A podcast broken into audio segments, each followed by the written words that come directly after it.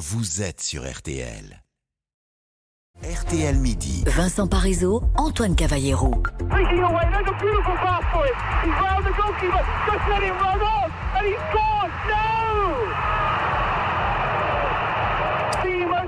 Voilà, but, but de Pelé, hein, voilà, Évidemment. euh, à l'époque, le roi Pelé s'en est allé, Edson Arantes do Nascimento, et la planète foot le pleure en rassemblant ses souvenirs, en célébrant la légende. Et pour en parler avec nous, Jérôme Casadieu, directeur de la rédaction de l'équipe, bonjour. Bonjour. Vous l'avez rencontré, hein, vous l'avez interviewé, c'était en, en 2014, on va y venir, mais tout d'abord, on vous pose la question du jour sur RTL.fr. Pelé est-il le plus grand joueur de tous les temps? Votre réponse Bah, euh, je pense que si on, regarde tout ce qu'on a, a publié euh, à la fois dans le journal, ce qu'on a écrit sur le site hier, euh, évidemment c'est le plus grand. Parce que c'est le premier, parce que c'est le plus, le premier footballeur qui a une dimension mondiale, qui transforme son sport. Donc, pour toutes ces raisons, c'est le plus grand. Après, euh, il y aura toujours des gens pour rediscuter des, des, des capacités ou des compétences euh, euh, footballistiques. Et c'est vrai que c'est toujours un peu compliqué de mélanger les époques. Mais, mais de ce point de vue, sans Pelé, il n'y aurait pas eu de foot aujourd'hui. Donc, de ce point de vue, c'est le plus grand. et, et- et le foot moderne, on peut dire qu'il a inventé certains gestes qui sont devenus des classiques dans le foot moderne. Aujourd'hui, ceux qui essaient le- de, de- de- de faire un lob sur le gardien de la moitié du terrain, ils se sont inspirés de Pelé? Oui, bah, il y a énormément de gestes. Il avait une palette de, de, de, de- gestes techniques assez, assez incroyables, des inspirations géniales. Hein. C'est quelqu'un qui est, qui est le premier à avoir utilisé les grands ponts, euh, laisser passer, laisser passer, comment dire, le ballon euh, quand il est dos au but. Mm. Il était capable d'utiliser son pied droit, son pied gauche, sa tête. Il a joué euh, avant-centre, il a joué sur les côtés. Après, il a su redescendre quand il avait un physique un peu plus, euh, un peu moins euh, explosif qu'à ses débuts, notamment, je pense, pendant le- la Coupe du Monde 1970. Donc, c'est un joueur qui savait tout faire. Donc, bien sûr, il savait euh, faire des râteaux, il savait euh, utiliser son corps, le, le mouvement. C'est un joueur qui Et ça, était- c'était nouveau, c'était quand même assez nouveau à l'époque. C'était complètement nouveau. euh, Personne n'avait fait ça jusqu'à présent.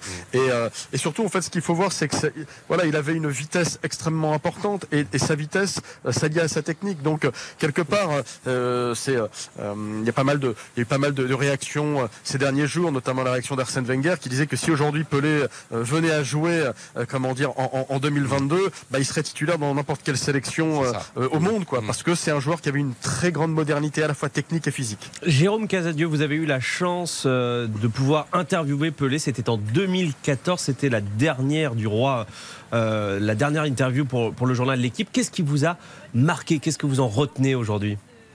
Bah en fait, ce qui était important, c'est que en fait nous, euh, Pelé était le seul, euh, je dirais très très grand footballeur à n'avoir jamais reçu le Ballon d'Or, puisque euh, Maradona avait reçu le Ballon d'Or d'honneur euh, avant, et, et quelque part il fallait qu'on qu'on répare un- un- une, une erreur. Donc on lui a décerné euh, un Ballon d'Or d'honneur parce que on estimait que ce Ballon d'Or d'honneur c'était un moyen de récompenser sa carrière. Donc quand on l'a vu, lui était très honoré parce que l'Europe a toujours été très important pour lui, même s'il a fait toute sa carrière à Santos au Brésil, euh, et que finalement il n'existait dans le monde que grâce aux coupes du monde et à la possibilité en fait, euh, bah voilà, d'être exposé à ce moment-là. Donc pour lui c'était euh, c'était une reconnaissance majeure et, et c'était l'époque où il y avait déjà le duel entre Messi et Ronaldo. Donc ça le replaçait au centre, je dirais, de, de l'échiquier.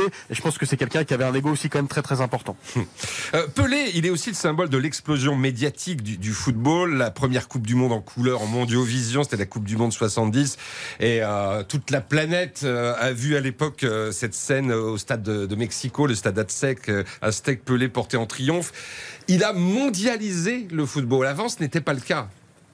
Non, c'était pas le cas. Euh, Il y a peu de sportifs, peu de champions dans l'histoire qui ont été capables de transformer leur sport. Je dirais qu'en en comparaison, il y a peut-être Michael Jordan avec le basket, parce que il a, il a été capable par ce qu'il, ce qu'il incarnait, par son jeu, par ses expressions, par ce qu'il représente. Hein. Il faut quand même jamais oublier, voilà, que c'est un joueur noir qui était admiré par des, par un public blanc dans les années 50, 60 et jusqu'en 70. Voilà, c'est quelqu'un qui, voilà, il faut remettre aussi le contexte du Brésil à l'époque. Le Brésil, c'est une dictature hein, de militaires. Vous avez On deux lui a un peu années d'ailleurs sa passivité face face à la Ouais. dictature militaire. tout, tout, tout à fait, tout à fait. Vous aviez en fait deux stars à l'époque. hein. Vous aviez d'un côté euh, Pelé, de l'autre côté vous aviez Garincha. Pelé, voilà, Garincha, c'était un peu le, le joueur du peuple. Hein. C'est celui qui avait une jambe plus courte que l'autre, qui, qui euh, avait des histoires d'amour dingues avec la plus grande chanteuse brésilienne, qui a fini dans la rue. Là où Pelé, c'était celui qui a toujours été du bon côté du manche, je dirais, Mm. pour les Brésiliens. Ouais. Même si il a fait des choses qui sont extrêmement importantes. Je pense que pour la reconnaissance, comment dire, euh, notamment des athlètes noirs, euh, il a été fondamental parce qu'il a incarné quelque chose. Chose. Il était beau, les gens le trouvaient tous beaux, beau à voir jouer, beau à entendre, etc. Donc de ce point de vue, je pense qu'il a fait beaucoup, même si il est quand même décrié au Brésil. Ouais. Ouais. Euh, un, un dernier mot, parce qu'on a une liaison qui est un petit peu difficile. Il est aussi le, le symbole d'un football disparu aujourd'hui au profit du réalisme. C'est ce qu'on a appelé le football samba, euh, joyeux, offensif, euh, insouciant. D'ailleurs, quand, quand son club de Santos faisait des tournées, c'était un peu les Harlem Globetrotters.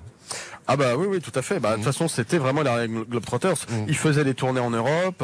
euh, vous payez, euh, les clubs euh, européens payaient pour le voir venir. Il a joué au Parc des Princes plusieurs fois. Il a affronté un certain nombre d'équipes françaises, justement parce que on ne pouvait pas le voir en fait. On le voyait euh, en gros tous les quatre ans pendant la Coupe du Monde. On avait quelques images. C'est surtout à partir de 70. Donc Pelé, c'était quelqu'un qui était qui était un mythe quelque part. Vous aviez des extraits, vous aviez quelques images qui étaient sélectionnées, mais à aucun moment vous aviez la possibilité de le voir.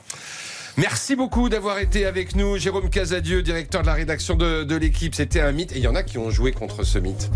C'est Fleury Dinalo, le petit prince de Gerland. Il a joué avec l'équipe de France et avec l'Olympique lyonnais euh, contre, contre Pelé.